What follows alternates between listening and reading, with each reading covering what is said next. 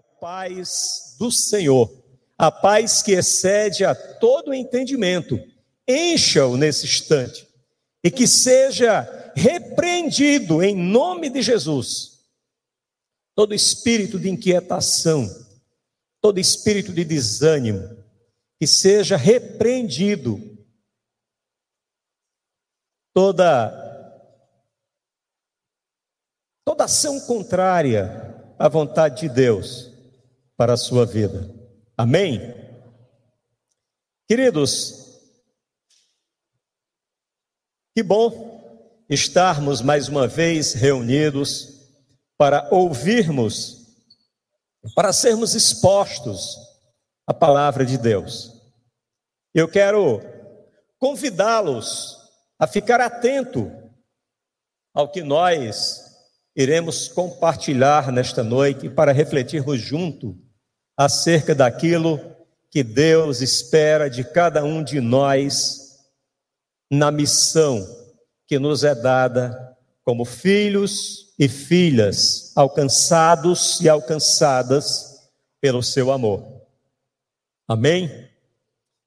Vamos abrir nossas Bíblias, se assim desejarem no Evangelho de João, no capítulo 15, no verso 16. Todos acharam? Amém? Evangelho de João, capítulo 15, verso 16. E diz assim a palavra do Senhor: Vocês não me escolheram mas eu vos escolhi para irem e darem frutos, fruto que permaneça, a fim de que o Pai lhes conceda o que pedirem em meu nome. Queridos, sempre que nós somos chamados de cristãos, sempre que cada um de nós é interpelado, nos sentimos identificados como pessoas diferentes das pessoas do mundo. Amém? Entretanto, quando nós estamos nesse nosso ambiente, quando estamos vivendo em meio à família de Cristo, no meio evangélico, é como se fôssemos um tipo comum. É como se fôssemos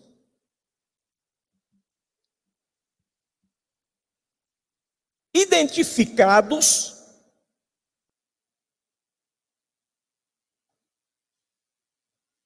apenas por estar dentro da igreja. É como se fôssemos uma uma espécie presente no meio evangélico, mas sem muito significado. Nós temos ouvido muito aqui o pastor Tasso dizer que se você não sabe qual o seu propósito, você o procure que ele dirá a você, sem sombra de dúvida, não é assim, Júlio? Qual o propósito de Deus para a sua vida quando filhos alcançados pelo seu amor? Mas acontece uma coisa interessante em nosso, em nosso meio. Quando nós nos deparamos com algum irmão, com alguma irmã, que tem um desprendimento de sair que tem uma sede que arde em seu coração, o desejo de anunciar Jesus como único e suficiente Salvador para o mundo. Quando encontramos com essa pessoa que fica inquieta e não consegue se calar diante das oportunidades que se tem de falar do amor de Deus. Eu não sei vocês, mas às vezes a gente olha para essa pessoa com um olhar diferente. Sim ou não? A, gente meio que não sabe por que é que aquilo acontece com aquela pessoa e não acontece comigo. Se nós fôssemos fazer uma, uma, uma comparação, é como se esse cristão que está em nosso meio, que ainda arde em seu coração esse desejo de anunciar o Evangelho, é como se fosse um cristão de luxo.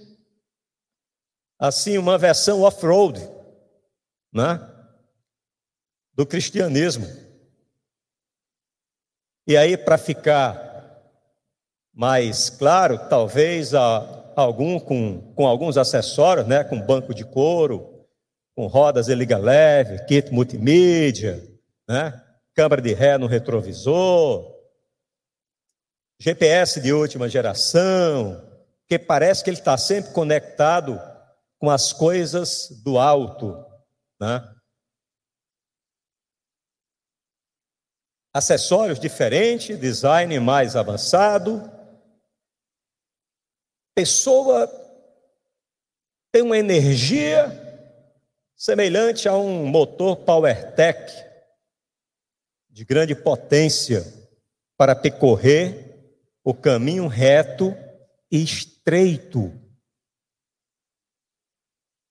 Nas páginas do Novo Testamento, o discípulo se encontra na categoria mais básica do reino de Deus. O Novo Testamento ele é um livro escrito por discípulos como nós, que fala sobre discípulos para discípulos, para fazer discípulos de Jesus Cristo. E é disso que trata a grande comissão. Como está lá em Mateus 28, 19 e 20, que diz: portanto, vão e façam discípulos de todas as nações, batizando-os em nome do Pai, do Filho e do Espírito Santo, ensinando-os a obedecer a tudo que eu lhes ordenei e estarei sempre com vocês até o fim dos tempos. O que é que a gente pode entender disso aqui?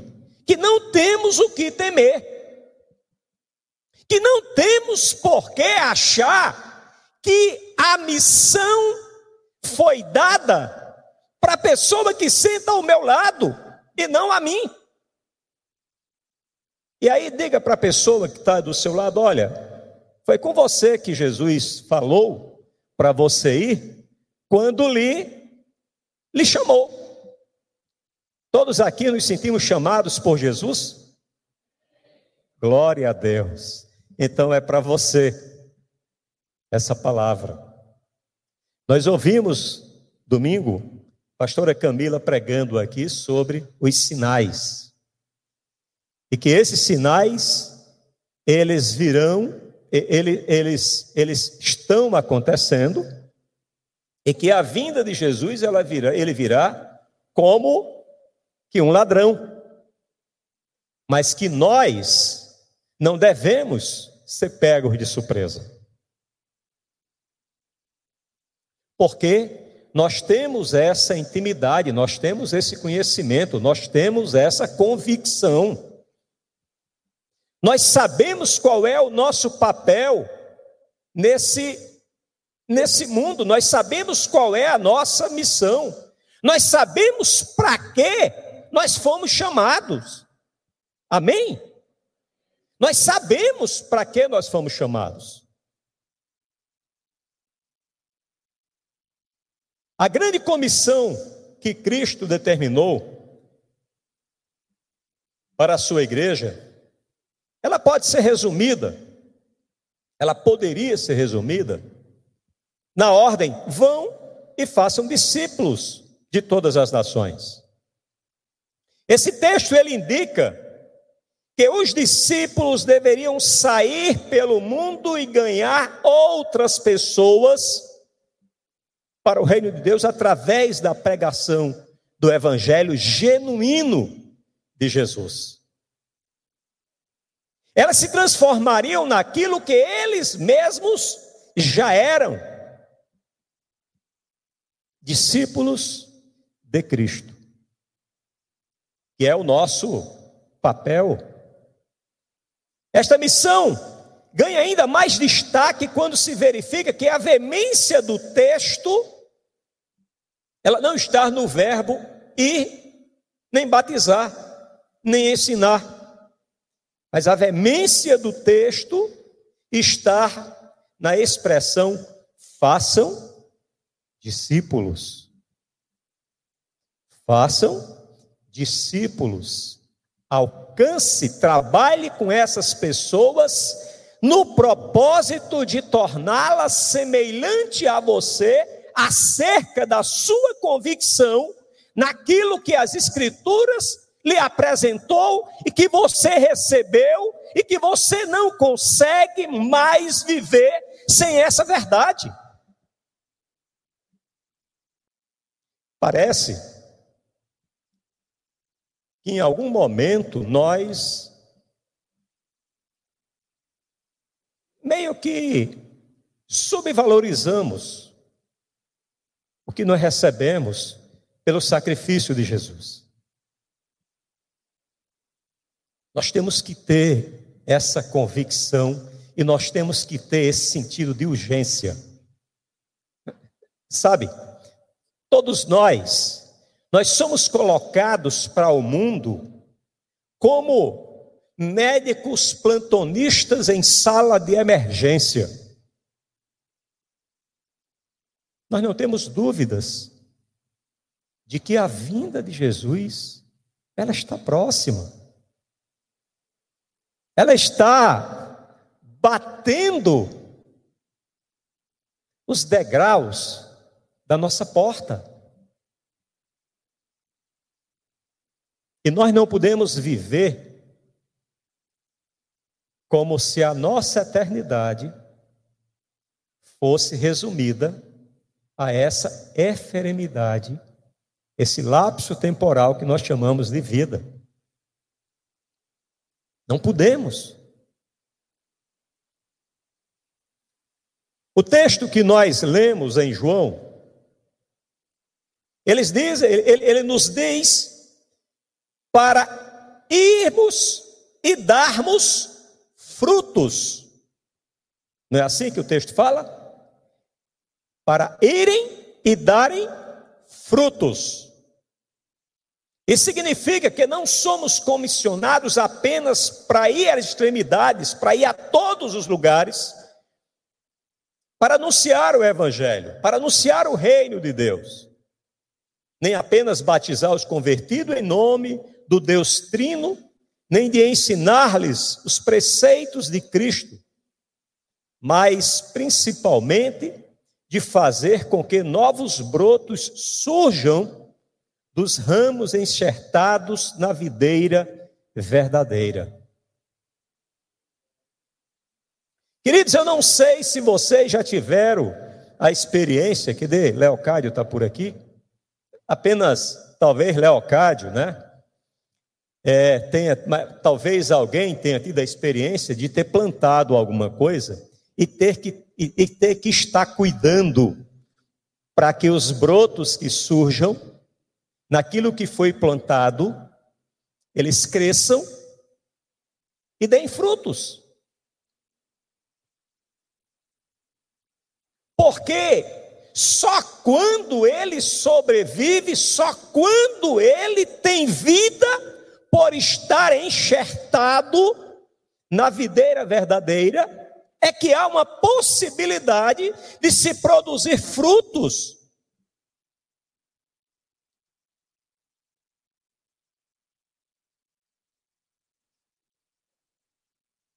Ou seja, querido, edificar pessoas para que sejam elas iguais a nós mesmos.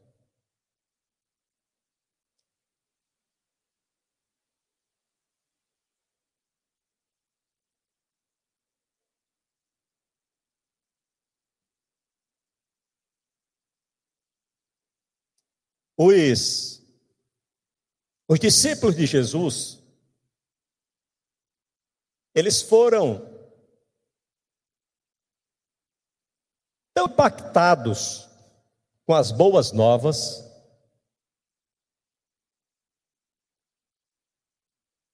que não somente seguiram a Cristo, como também levaram outros a seguir os mesmos caminhos do Senhor. E somente à medida que outros discípulos fossem formados, é que as demais atividades da grande comissão poderia ser cumprida no propósito de alcançar todas as pessoas, porque esse é o propósito de Deus, que todos sejam colocados diante da possibilidade da salvação. O propósito de Deus é que todos sejam salvos. Amém? Todos sejam salvos.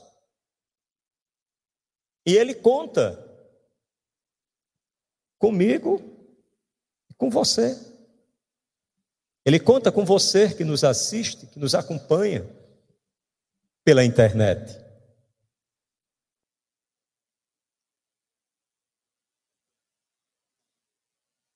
Porque além do texto dizer que nós devemos ir e darmos fruto, o texto ele fala que o fruto tem que ser um fruto que permaneça. Essa é a expectativa de Jesus a nosso respeito, quanto à nobre missão que nos confiou Jesus já havia falado que as multidões desiludidas estavam, estavam prontas para a colheita. Querido, nós vivemos um momento, o, o mundo vive um momento atual de que as pessoas estão desesperadas.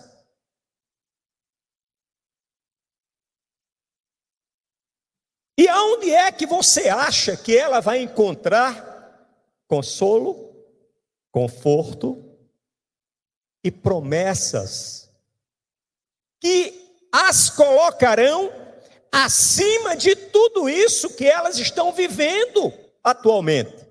Aonde você acha que ela vai encontrar? É no consultório médico?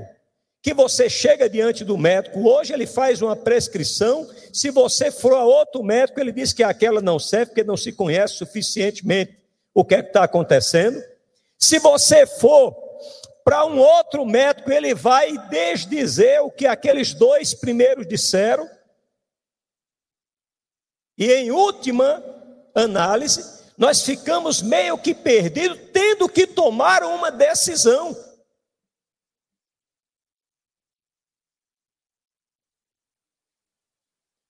E glória a Deus que nós já fizemos a nossa escolha. Nós temos que ter a mesma convicção que Paulo tinha, porque ele dizia que morrer era morrer era o quê? Lucro.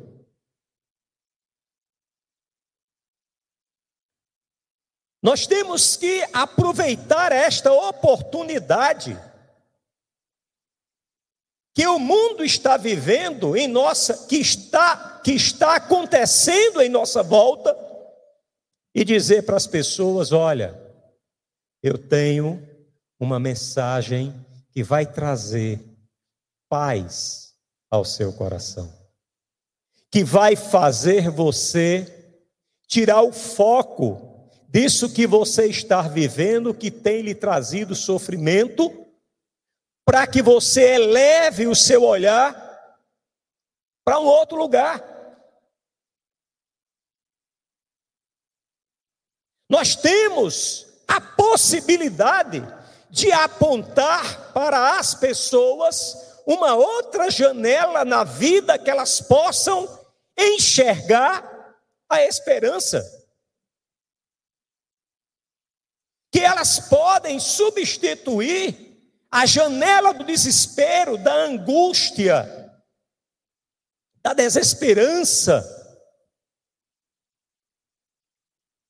E dizermos a ela: olha, eu tenho um que posso te apresentar, que vai transformar a forma de você ver as coisas em sua as coisas em sua volta.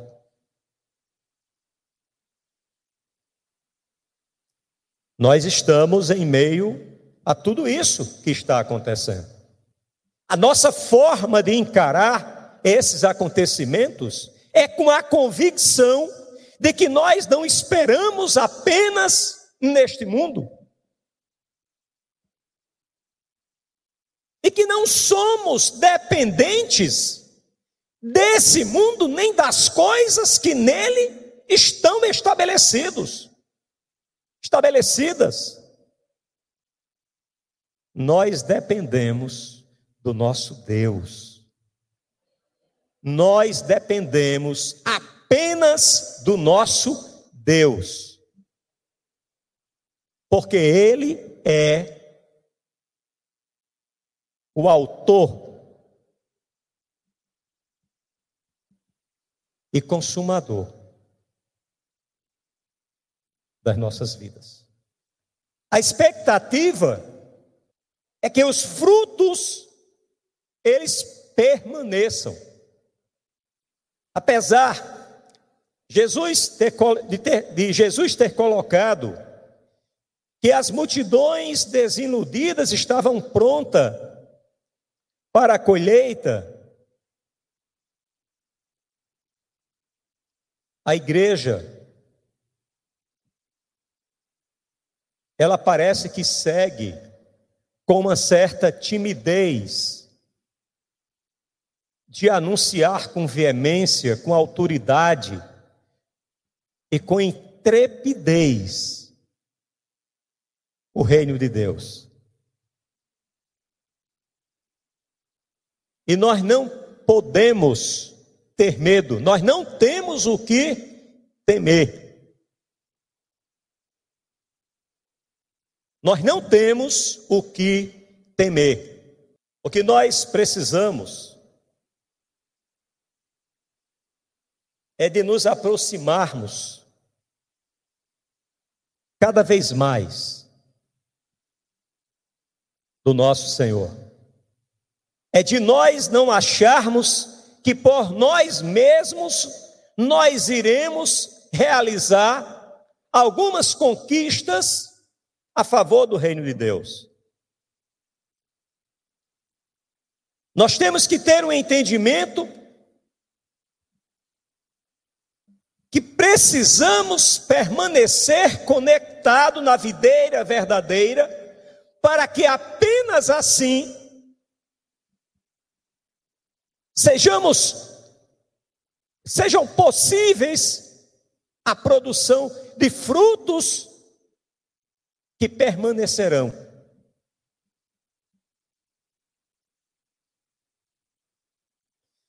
Meus queridos, há um tom de urgência nessas palavras.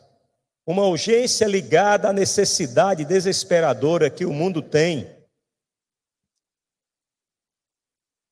por discípulos que cuide das pessoas. E aí nós podíamos nos perguntar: por que é então que nós não oramos incessantemente pelo mundo? Ora, Deus já ama o mundo.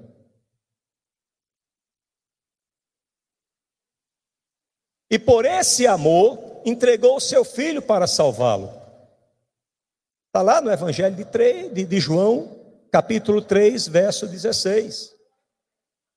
Deus já fez a sua parte, não há necessidade de orarmos em favor do mundo. Ele está perdido e cego por causa do pecado. A única esperança que resta para o mundo somos nós, igreja do Senhor. Pessoas capazes de anunciar o evangelho da salvação. Pessoas que não abandonem os que forem alcançados, mas que cuidem deles demonstrando fidelidade, paciência e diligência, até que se torne discípulo, até que se tornem discípulos frutíferos, pronto para temperar e iluminar o mundo ao redor deles com o amor redentor de Jesus Cristo. E é neste ponto que todos nós devemos avaliar qual tem sido a nossa como tem sido a nossa vida e o nosso testemunho, a nossa contribuição nesse, nesse propósito maior. Eu lembro que a pastora Camila, domingo passado, ela fez uma pergunta inquietante. Né? Eu não sei se foi para vocês, mas, mas foi para mim. Quando ela perguntou, quem lembrou de convidar um amigo. Quem lembrou de convidar um amigo?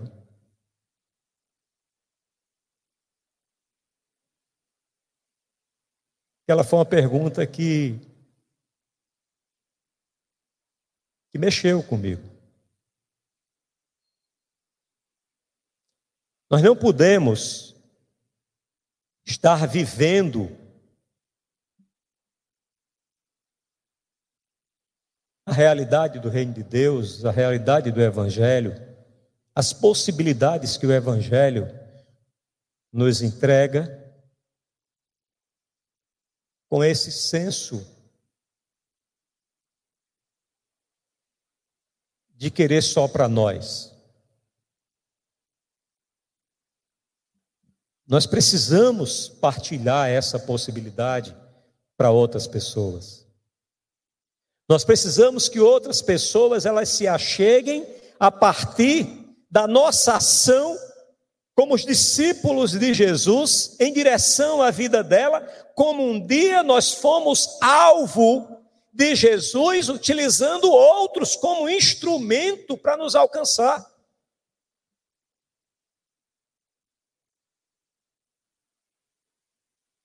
E como é que nós temos eu não vou falar nem de contribuído, eu vou falar como é que nós temos retribuído.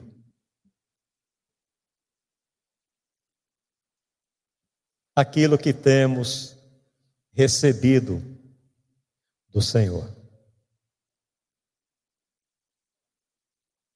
Essa paz que você usufrui, essa ausência de pânico que você vê estampado no rosto, de dezenas de pessoas que você encontra em meio a essa pandemia. É disso que eu estou falando que nós recebemos e que precisamos dividir, precisamos retribuir. Porque, queridos, o que realmente importa para o reino de Deus não é apenas acrescentar mais seguidores de Cristo, mas o que importa é a fidelidade e a convicção com que eles se convertem e saem pelo mundo e preparam líderes que aqueles que conheceram a Jesus se transformem e possam também alcançar outros, transformando outros não podemos considerar nosso trabalho completo enquanto não tivermos certeza de que a continuidade nas vidas daqueles que foram redimidos pelo Evangelho seja um, seja um fato concreto.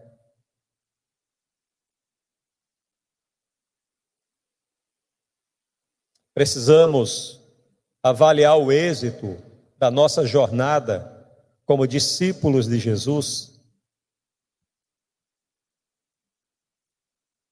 pela quantidade de pessoas que se achegam a Jesus e nós a acolhemos, a sustentamos e a incentivamos a serem melhores do que nós mesmos.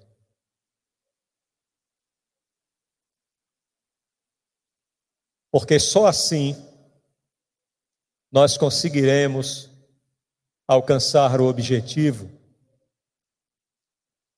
de anunciar o Evangelho de Jesus até os confins da terra. Pessoas a quem eu e você apresentamos Jesus, elas irão além de onde eu e você poderemos ir. E aí eu quero fazer um desafio para vocês. Ou melhor, para nós. Olhe para algumas cadeiras que estão vazias.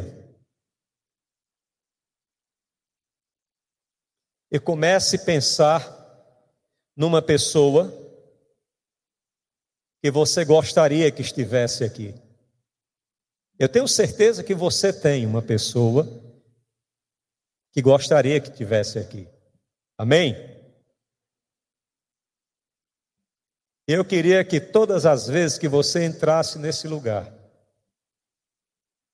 Espírito Santo de Deus fizesse chegar a seu coração a lembrança dessa pessoa que ainda não veio ocupar o lugar para ouvir a palavra de Deus. Não sou eu que vou lembrar vocês. É o Espírito Santo de Deus que habita em cada um de nós. É o Espírito Santo de Deus que vai igualmente a, a vocês me fazer lembrar que tem pessoas que nós poderíamos estar trazendo a esse lugar como sendo fruto para gerar frutos e cumprirmos juntos o ID do Senhor Jesus. As reuniões que nós fazemos no templo aos domingos é o momento mais apropriado para que nós convidemos pessoas para chegarem à igreja, especialmente nos dias de hoje, porque e, e tem um detalhe: nós podemos trazer a pessoa, convidar a pessoa, mas nós podemos passar o link da transmissão dos nossos cultos para que essa pessoa seja alcançada.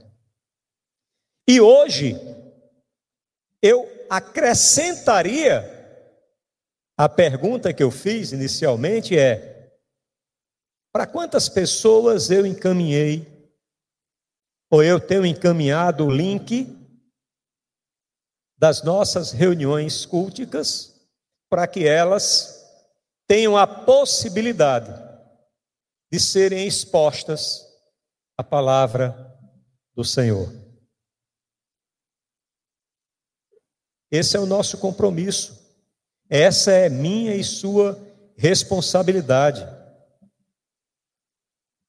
A igreja primitiva, ela comprovou que esse modelo é um modelo que conquista o mundo. Instituídos por Jesus, esse esse modelo ele tem o poder de replicação. Porque queridos, vamos olhar para como tudo começou. Foram doze homens que Jesus os alcançou e os trouxe e os atribuiu a missão que hoje é nossa. O testemunho daqueles homens acerca de Jesus, ele foi tão impactante que antes do fim do século I, os alicerces da sociedade pagã da época, eles foram sacudidos e a igreja cada vez e igreja cada vez maiores eram estabelecidas na maioria dos centros populacionais da época.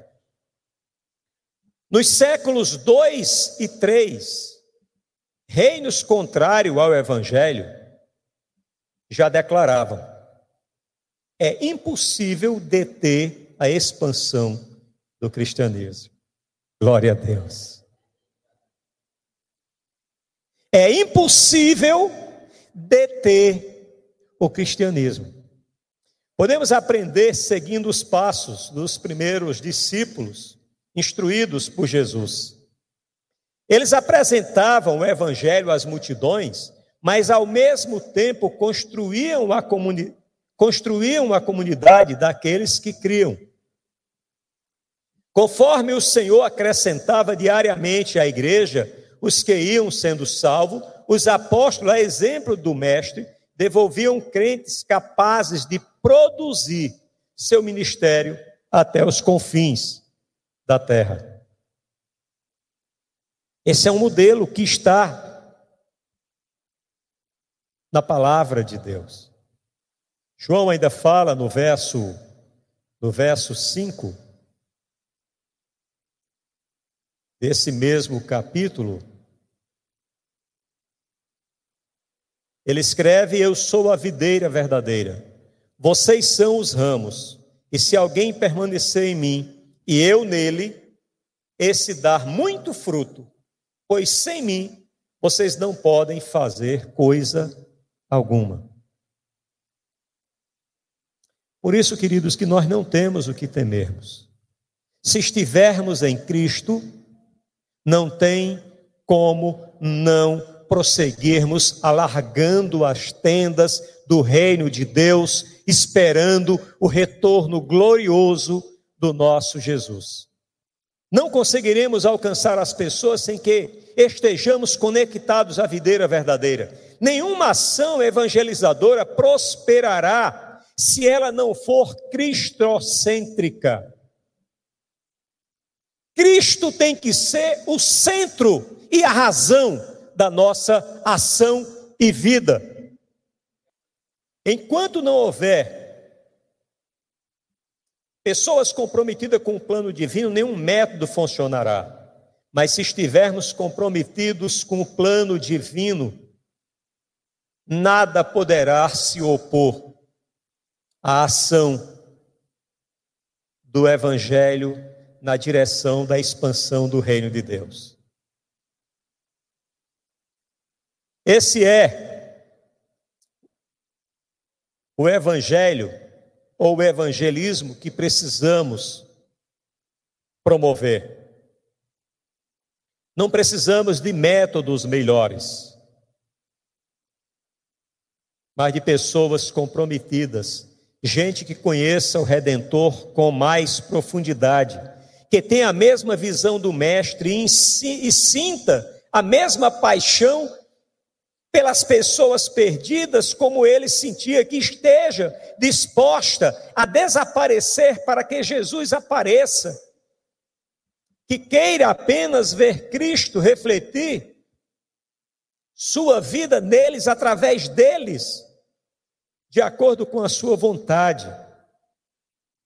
Porque se buscarmos estar no centro da vontade de Deus, ela é boa, perfeita e agradável. Foi assim que o Mestre planejou para que o seu objetivo se cumprisse aqui na terra.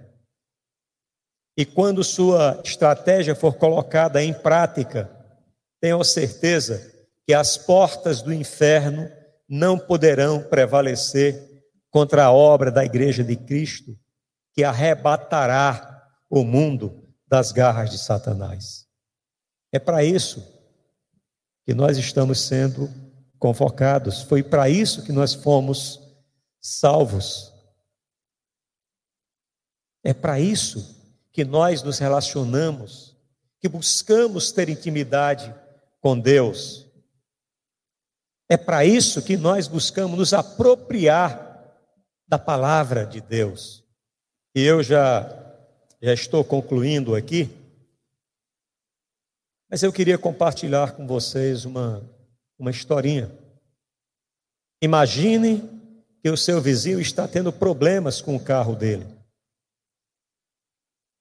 Depois de muito observar, você pode concluir, talvez ele tenha feito um mau negócio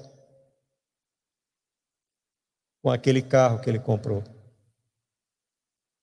Mas se você descobrisse que em vez, de vez em quando, o seu vizinho mistura água na gasolina que ele usa no carro, com certeza você não culparia mais tanto o carro ou o fabricante do carro pelos problemas mecânicos que vem apresentando. Certamente você diria que o carro não foi feito para funcionar sob as condições impostas por aquele proprietário. E sem dúvida, você aconselharia seu vizinho não a trocar de carro, mas apenas usar o combustível apropriado. Se nós quisermos que a palavra de Deus ela funcione em sua plenitude, que ela alcance as vidas que estão aí perecendo pela ausência de Jesus em suas vidas, nós temos que usar o combustível que nos foi colocado à disposição para que isso aconteça que é a Sua palavra. Nós temos que estar dispostos, como diz o apóstolo Paulo, em 2 Coríntios, capítulo 12, verso 15, assim de boa vontade, por amor de vocês, gastarei tudo o que tenho e também me desgastarei pessoalmente, visto que usamos tanto, devo ser menos visto que usamos tanto, devo ser menos amado? Eu quero encerrar deixando para nossa reflexão que Paulo escreve na primeira carta aos Coríntios, capítulo 15, verso 19, quando ele nos alerta que a nossa expectativa não pode estar restrita as coisas deste mundo. E ele diz: se é somente para esta vida que temos esperança em Cristo, somos, de todos os homens, os mais dignos de compaixão. O que nos espera na glória é infinitamente vezes melhor do que nos temos experimentado nesta vida. Que Deus continue a derramar da sua graça, da sua misericórdia e da sua bondade sobre a nossa vida em Cristo Jesus.